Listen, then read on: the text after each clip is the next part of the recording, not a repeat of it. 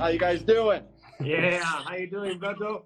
I'm doing pretty good, man. Had a very successful book launch uh, this week uh, from nice. Arizona. Thanks for having me on. Nah, it's an honor and a pleasure, man. It's great to see you again. Yeah, it's been 10 years, man. I can't wait to come back. oh, man, it would be an honor again. Last, yeah, last time I saw you, you were you were you had a Boca Juniors T-shirt. Yeah, because uh, my roommate is originally from Buenos Aires, so he lived with me for ten years. So we were watching a lot of football games. Nice. Yeah. Thank you for saying yes again, Blotto. Thank you for for this. And no problem. obviously, congratulations for uh, the the launch. It looks sick. I've been I'm looking for uh, I've been looking all, all of the um, all over Instagram all the people that are posting it looks awesome. I, I also stopped on Stan's on Stan's post to read yeah. the whole thing. Yeah. so I can be more knowledgeable about your book. And more knowledgeable I'm gonna be with this this chat after we after we talk. All right perfect. First off for all the people that they're they're here that they don't know you how would you present yourself in 30 seconds? My, my full name is Dean Blotto Gray, and uh, I've been taking pictures for 25 years, probably. Uh, primarily things outdoors and a lot of snowboarding, a lot of bicycles, and some skateboarding. So that's what I do. I don't do a lot of studio work, but uh, the last couple of years I've been painting quite a bit and really getting focused on making these kinds of books, you know, and bringing it to the people. So that's about a 30 second wrap up there. And uh, I live in the East Coast my fam is still in Arizona, so I'm kind of all over the place, but uh, loving it for sure. You've been all over the place since day one, or not? Correct. it's hard. It's hard to stay in one in one place. Uh, I don't mind it. You know, everywhere I go, there's family and friends and love. So you know, it's it's nice to arrive. It's hard to leave.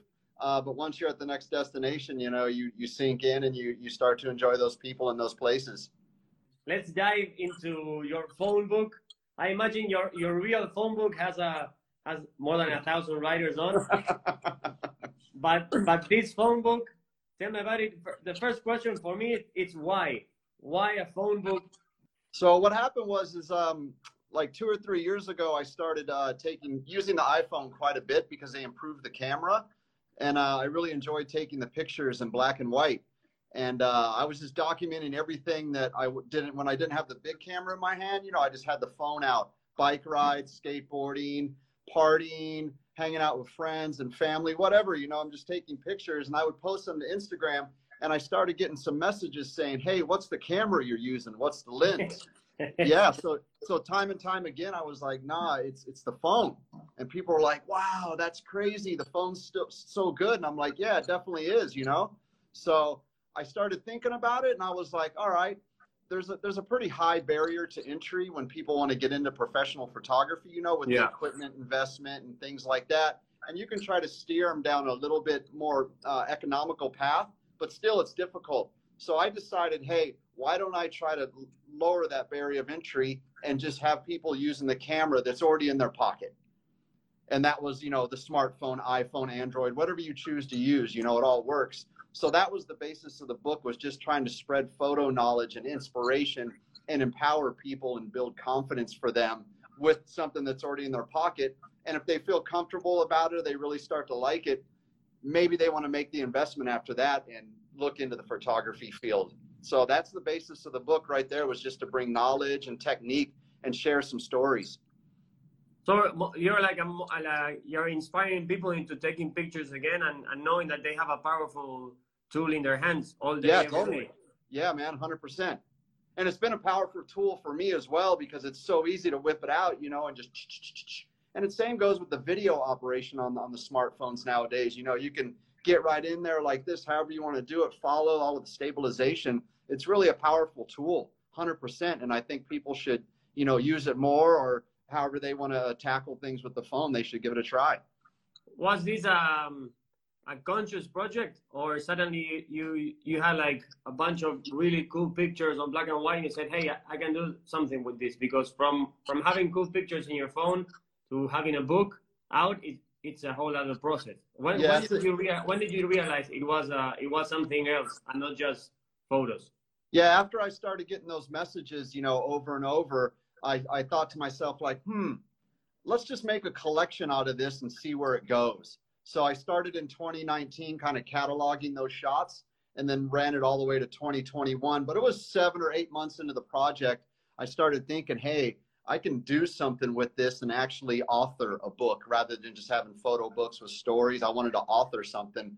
So that's when I decided about a year into the three years of this it took to build this book um, that I could do this. So it took me, you know, three years to build it, and then it took me about eight months to write it. So I started last summer and then continued all the way up into January.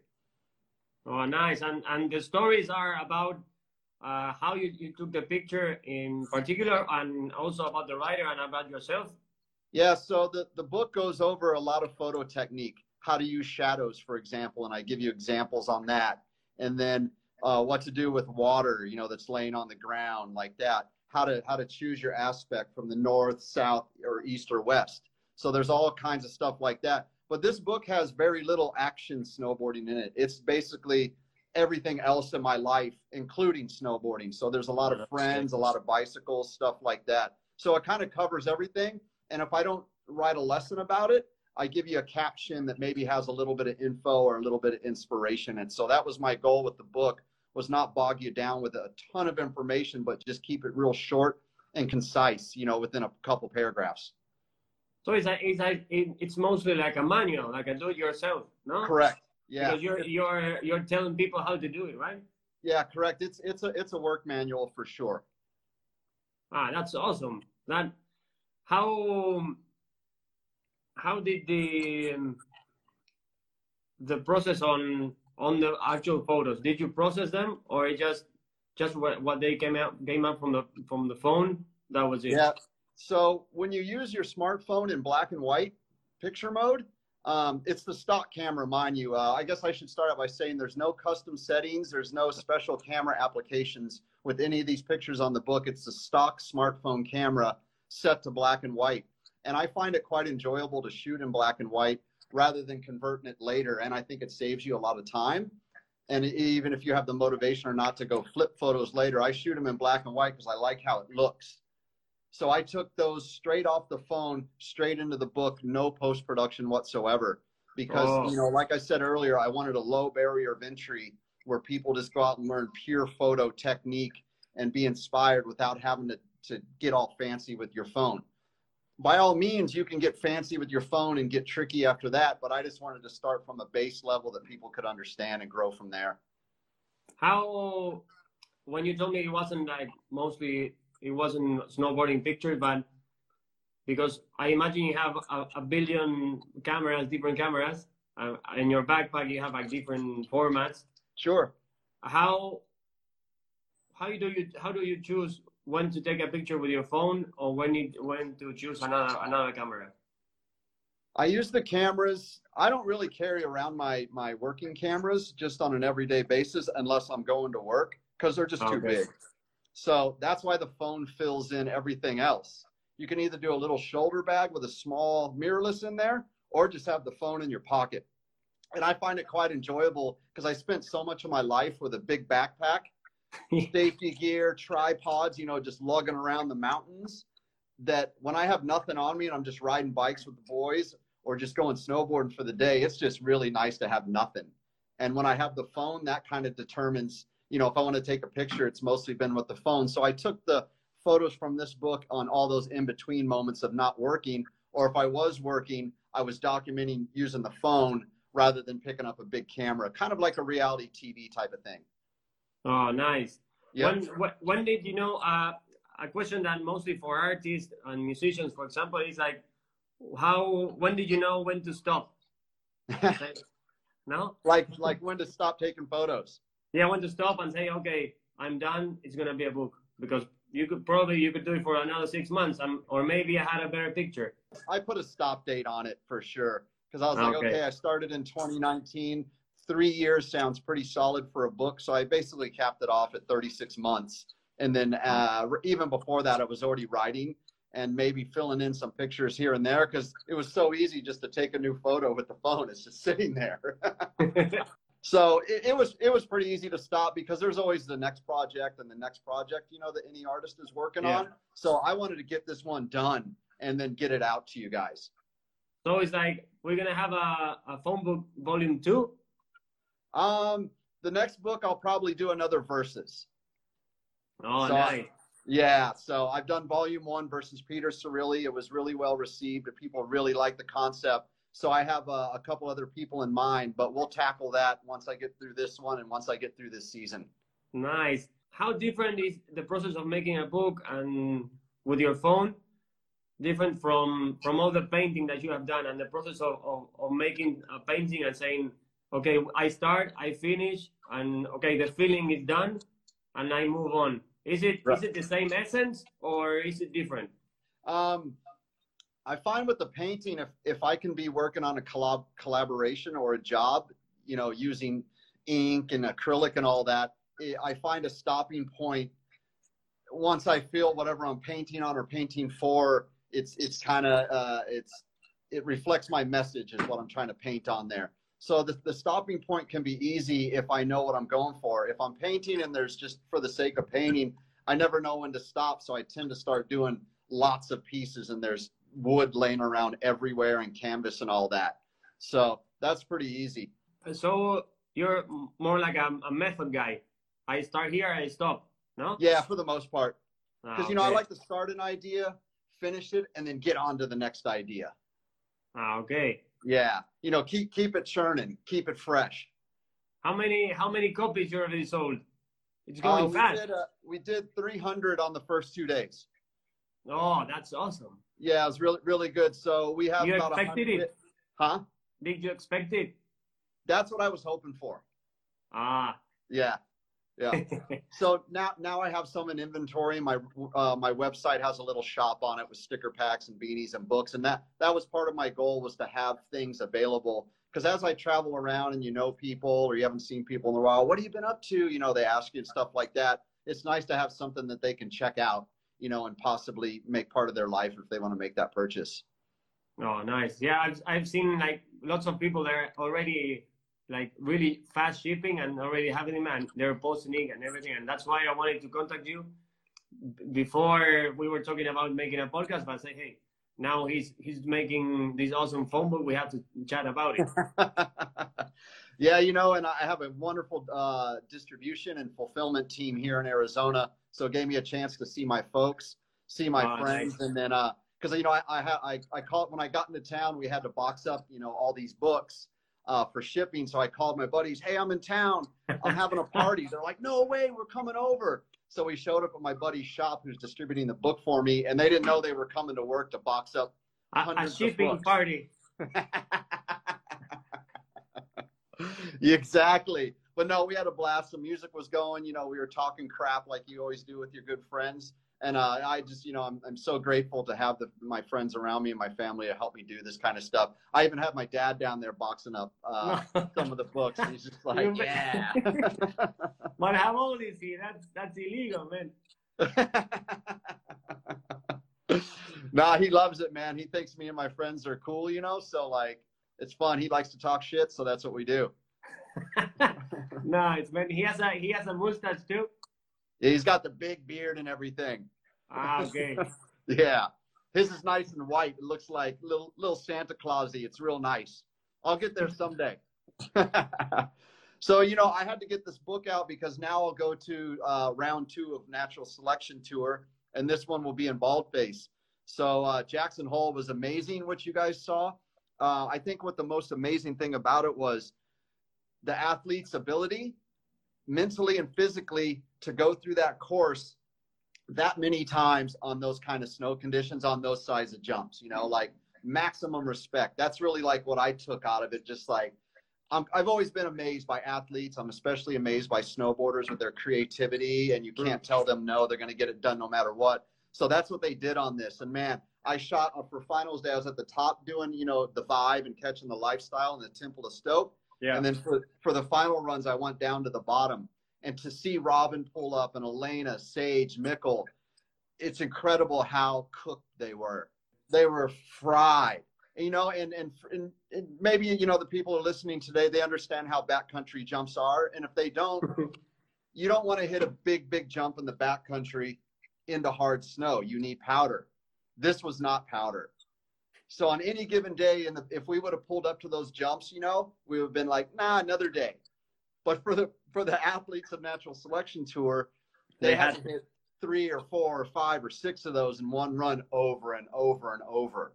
You know, but I just think that shows like the willingness for snowboarders to get it done and to, you know, give it their best and have a lot of pride because they're really thankful that they've been invited to this event. They want to help, you know, Travis Rice and Liam Griffin and Cersei make this event successful because this is the premier event in snowboarding, and it's really fun to be a part of. So I'm very honored to have been selected as a natural selection tour photographer this year. So that's why I'm going up to Baldface next. You're you're doing the three stops. I am. Yes, correct. Oh, nice. That's yep. uh, that's a nice winter. yeah, it's pretty good. You know, I, I, like shooting NST because it's it's high pressure just as for all the media to get the shot, just as it's high pressure for the riders. So I like that. That dude, I can't blow shots. So in in in Wyoming at stop number one, the course is so you know big and spread out, and there's yeah. a lot of trees. We set up a team of six photographers to to document it as well as we can. And then from the video side of thing, they have another 12 people.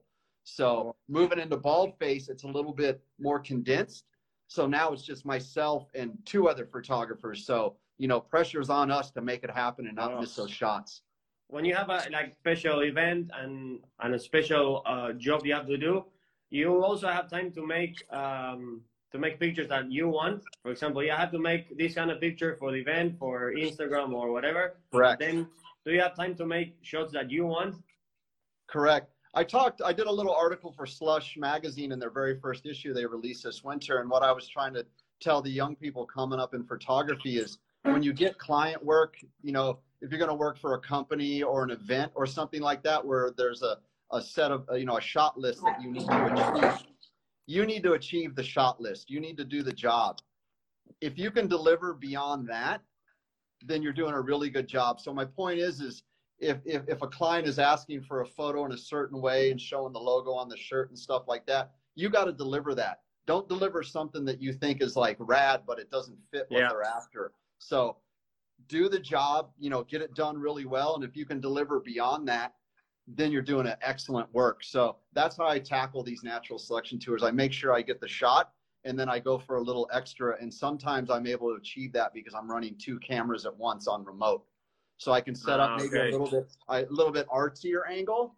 Yeah. And get, get the straightforward, you know, image that they really need that shows the, the sponsorship logos or whatever I signed up for, whatever the shot list is they're asking me to get, I'm going to deliver that. But I'm also going to try to deliver, you know, a little bit of art as well because they respect my work and you know that's that's what I think they want from me as well.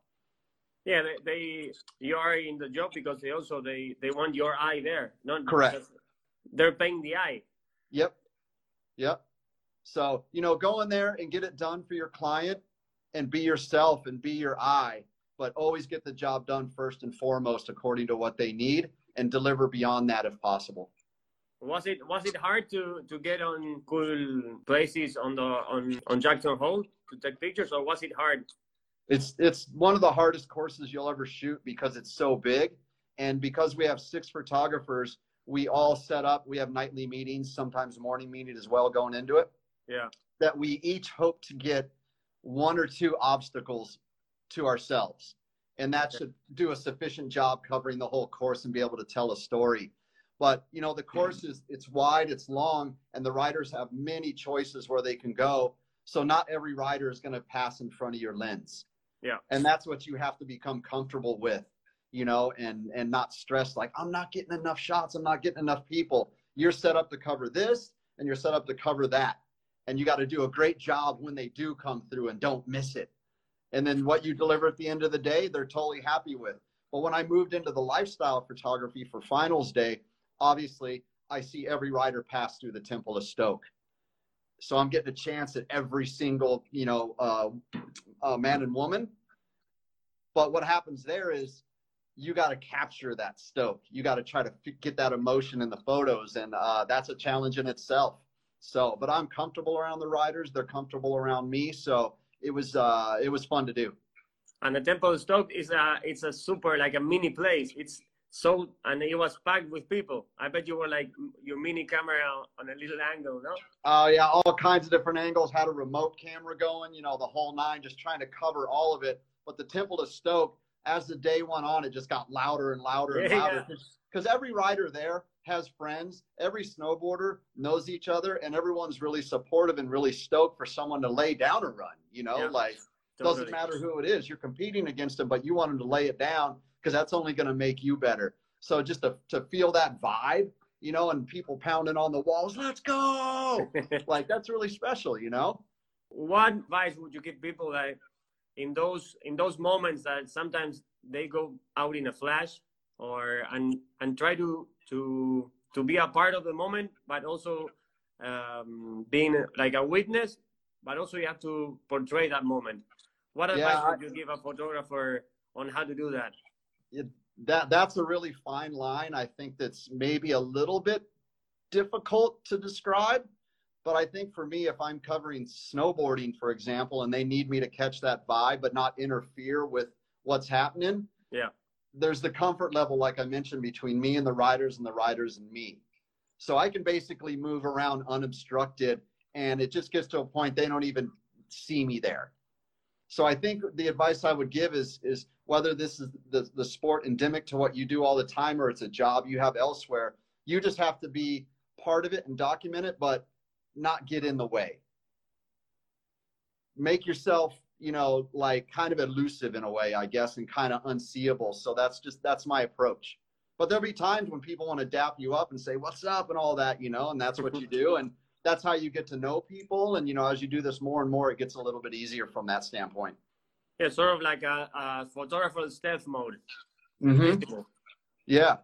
So my buddy, he shot a famous basketball player forever. So he was always at the games, and after a while, he's just one of the boys you know, and they'll start clowning for him and stuff like that. But other than that, he's just out there. They trust him, you know, because you know the, the athletes they just want to have trust. So they don't, you know, they don't want you to think you're out there only for yourself. They want to know you're out there to capture, you know, the essence of what they're doing and deliver good photography that tells a nice story. It's not it's not an easy an easy token trust. It builds over time. It builds uh, correct. And you know, like you asked, I've been doing like you said, I've been doing this for a long time, so I have the trust and I think that's why you got to play the long game and just always do good work and only put out pictures that, you know, portray positive, inspirational stuff from the riders because that's what, what they're out there trying to do. So in some part of your career, did you think about like taking pictures of other sports, like not action sports, but for example, when you told me about basketball, did you ever think i say, hey, how is it gonna be like take pictures of basketball or, or soccer or or anything else? Um, you definitely ask yourself that because snowboarding, you know, has gone through such a shift in budgets and how much money is available to support yeah. artists within snowboarding that aren't the riders. So yeah, you know, you have to look elsewhere and think about, okay, do I want to be in an arena shooting basketball? Is that something I would enjoy? Do I want to shoot weddings, you know, because the money's good, things like that. But, you know, I've watched a lot of baseball in my life and a lot of basketball and the guys calling the games were the players and before they were players they were enthusiasts and sometimes they go on to be coaches and these guys and, and girls they're they're lifers and they know so much about the sport they fully care about it i love hearing what they're saying so at one point i was like i'm staying in snowboarding because i just love this as much as a struggle it might be at times i'm yeah. going to do all i can to stay in snowboarding because i care about this culture and this lifestyle and i want to help mentor young kids, you know, young boys and girls when they're coming up. And even if that's just as much as taking their photo, then that's what I'm going to do. So, I, you know, I'm here to stay.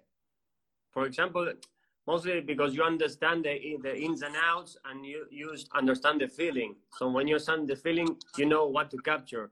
Because Correct. You actually, you know how they're feeling. So it's like, after this, this is going to happen or, yeah, uh, or knowing, for example, I bet you know this, but every, every rider's style and you know when they're gonna tweak, how they're gonna tweak, where they're gonna walk.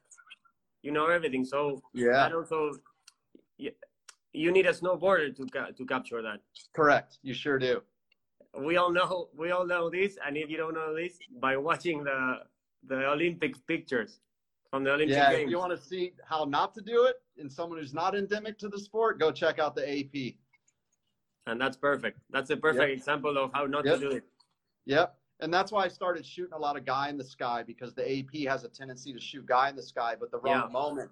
So I wanted to bring first and foremost, even more than like battling what what's being done incorrectly to showcase snowboarding on a world stage is I wanted to bring style right up into people's faces and show, you know, the riders so close and the tweak and the expression, and then also show the riders that look, I can show nothing except just you in the sky, and it is a good photo, and it's been re- really well received. Uh, they, they didn't call you from the Olympics, no? I was going to call them and say, hey, I'll teach your guys about the moment in snowboarding if you guys would like. You should have, man. Now you have four. You have four years to, do that. I saw some really uh, tough photos to look at from the snowboarding coverage. Yeah, I was a No, little bummed. really tough. It's it's been it's been nice. Like I saw one for from I think it was Mark McMorris. It was like Yeah, impossible. No, no, no, no, no. it's been like that forever. And you know, the Yeah. one photo, the one photo they did get right was the Kaishu uh, 24 plus foot air. You know, just to show the scale. So Yeah. I was happy. I was happy about that. But you know, Dossie is there and Mark Clavin is there, so those guys are getting real photography that that we can all respect and, and really shows how special this thing is. yeah, Ben, they're gonna show some really good pictures. Oh yeah, they will for sure. Did you ever think about uh, doing a magazine? Uh, I had the thoughts over the years, um, but I just enjoyed staying in the field with the camera in the hand. So I think books, doing these books, maybe that's a little part of me that that keeps the the the, the magazine want down, you know. So I think the books is like a good a good way to express that. Nice, man. I don't want to. Are you are you busy? Can we talk a little bit more? Uh, I got time. Ah, okay, perfect. I just got a pack for Baldface. Ah, oh, sorry, sorry, have to back. It's no problem. I'm pretty good at this by now. how, I'm waiting for long- the delivery man. He's got my cameras. You just have to take your phone and that's it. That's it. Someday I'm going to get this job at Natural Selection, phone only. Phone only. That would be awesome. What what phone did you use for the for the book? The entire book is iPhone 10. Okay. So you- why that that that was because you had it or because it's it's the best I had camera? Okay. I had it and I really like the way it took black and white pictures. And maybe the new phone is the same exact technology. I never looked, but I just oh, kept Okay. shooting with the iPhone 10. So that's the only reason. which is pure convenience. So now that you said you were gonna pack for Baldface, what you what are you gonna pack, camera wise? So camera wise, I'll, I'll bring a, a, a DSLR camera, a mirrorless, and then I rent a second mirrorless with a 600 millimeter lens. Oh, So I'll have in in the kit I'll have uh, three cameras and about five lenses and one tripod. Um, but once we get to the photo meeting up there, what's probably going to happen is um, they have the the FPV drone, you know, to, to so the judges can watch the rider, you know, the follow cam, and then they'll have another helicopter in the sky with the shot over camera. So that's like what they use for Nat Geo and all that stuff. But over on uh, Looker's left, they'll have another helicopter with a photographer in it that just hovers all day. So myself and, and Chad Chomlack will probably split that duty of being in the helicopter, photo and natural selection from above, and that's quite exciting. wow, that's gonna be Yes. awesome, Dean. That's going to be insane. So as long as I don't get seasick in the helicopter, we're going to be good. What you got seasick before? Well, I've never sat in a helicopter because the contest has to be done in a five hour window. So that's why I was like, I don't think I can stay in the heli for five hours. So Chad and I are trying to figure out a way to cut it into two and a half hours each. You know, that's still a long, long time in a helicopter. Yeah. Yeah. Especially with the movements they have to do because they have they have to be circling the whole whole time. Yeah. Or, or just moving up and down. You know, with the two helicopters going at once, they have to stay in their flight zones. Oh, So, so, but it'll be fun. I don't have to have the door off. The window slides open on this particular heli they're using, so I can just aim out the window and do my ah, thing okay. from there. It's not it's not like guerrilla AK times, not the whole No, the whole door open, no, everybody freezing. yeah. I will do that, but maybe not for two and a half hours. No, no, man. Two and a half hours, your your your finger is gone. Yeah. Did you, do you have um? Uh, it's weird because you don't have any writing, or mostly no writing on the phone book, but uh, a picture or a photo that you like the most? Oh yeah, for sure. Let's check it out. Yeah. So that was a fun one because that's at night, Wow. and it's a re- and it's a reflective jacket, and that's just the camera flash. So you can't see who it is, but you see what's going on there. So that's just a little trickery that you can do is recognizing moments, and that's what I wanted to teach with this book. Is I recognize the moment that we're out camping. Akira's got a, a reflective jacket on. If I hit it with the flash on the camera, it's just going to do something weird, and that's what it did. And that's what I try to tell people in here. Uh, there's another section called rethinking spots where maybe you have your favorite overlook you go to or your favorite lake and you take Yeah. the same picture every time. We all do it, like no big deal. But now it's like, oh, maybe I'll try something a little bit different, you know, and just start to maybe look around a little bit more. I just wanted to open up people's eyes to familiarity and maybe, you know, think about it differently. So there's a lot of examples of that in this book. So, and also quickness, no? Mhm. The quickness of oh, look at that moment, blam, and you're done. Bam. Yeah, you know, that comes with practice. But if I can help you realize some of that stuff, that's what you start to incorporate in your, you know, your bag of tools. You know, on this one of Jeremy Jones, that was just using Uh-huh. my headlamp. You know, we're, we're riding powder at night and we need the headlamps to snowboard. I just pointed the headlamp at him and then took the picture and I'm like, dude, that's a really cool portrait. It just happened like that. I didn't go out there and plan this big shoot to have these portraits of Jeremy. I just did it on the fly while riding powder. So, yeah. So, yeah, there's a lot to look at in here, you know. A lot of portraiture, a lot of, uh, you know. So what I explained is we all take pictures out of airplane windows and car windows. Everybody does. So I just gave a little couple lessons there on how to make your photos a little bit better, or uh, mainly the timing of when to take pictures out of airplane windows. So so Blotto's phone book is almost like a, a tutorial or not written tutorial. if- I think so, in some way. I give up a ton. Every page has information on it, even if it's just the smallest caption. It still is going to tell you something, either what I was thinking or what you can think about when you go to take your photos too. Sort of like those master classes that we see, we see the, the ads all over the place.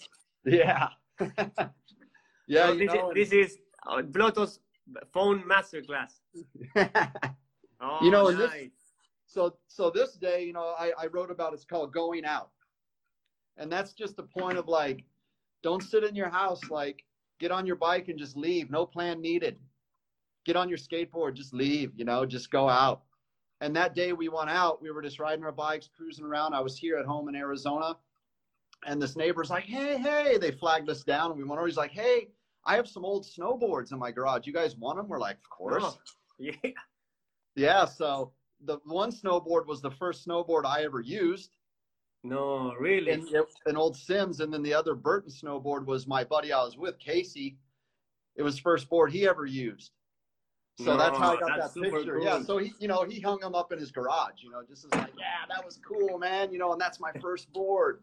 So it's just little things like that, and that's how I explain out through this whole project, like what that means. You know, how to do that, and maybe just offer inspiration is really what it is. That's awesome, Blotto. Congratulations on, on your phone book. I'm gonna Thank see you. if I can I can get a hold of one of those here in Spain. I'm in Spain right now. Okay. And if you're ever down on, on this on this side of the of the ocean, just let me know. All right. Yeah, Dean, thank you so much for this time. It's been eye opening, pho- phone opening too. and and, uh, and during the week we can make our podcast work before Baldface or after. Maybe Yeah. after. yeah, maybe after I'll tell you guys all about it. Yeah, man. Okay, Yeah, maybe man. maybe we do a a spontaneous live from from Baldface from the Yeah, that'd be, that'd be really cool. Yeah, that'd be really cool. All right, maybe man. me like not not feeling so good in the heli after Yeah, two yeah. and a half hours. That's that's the next step. Uh, reality TV, like Blotto's vlog. Vlog yeah, man. With Let's a beat. go. Vlog with a beat. Thank you so much, Dean. So yeah, thank see you so again. much, man. And thanks everybody that tuned in. Appreciate it. Yeah, man. There you go. All right. Thank you. Thank you.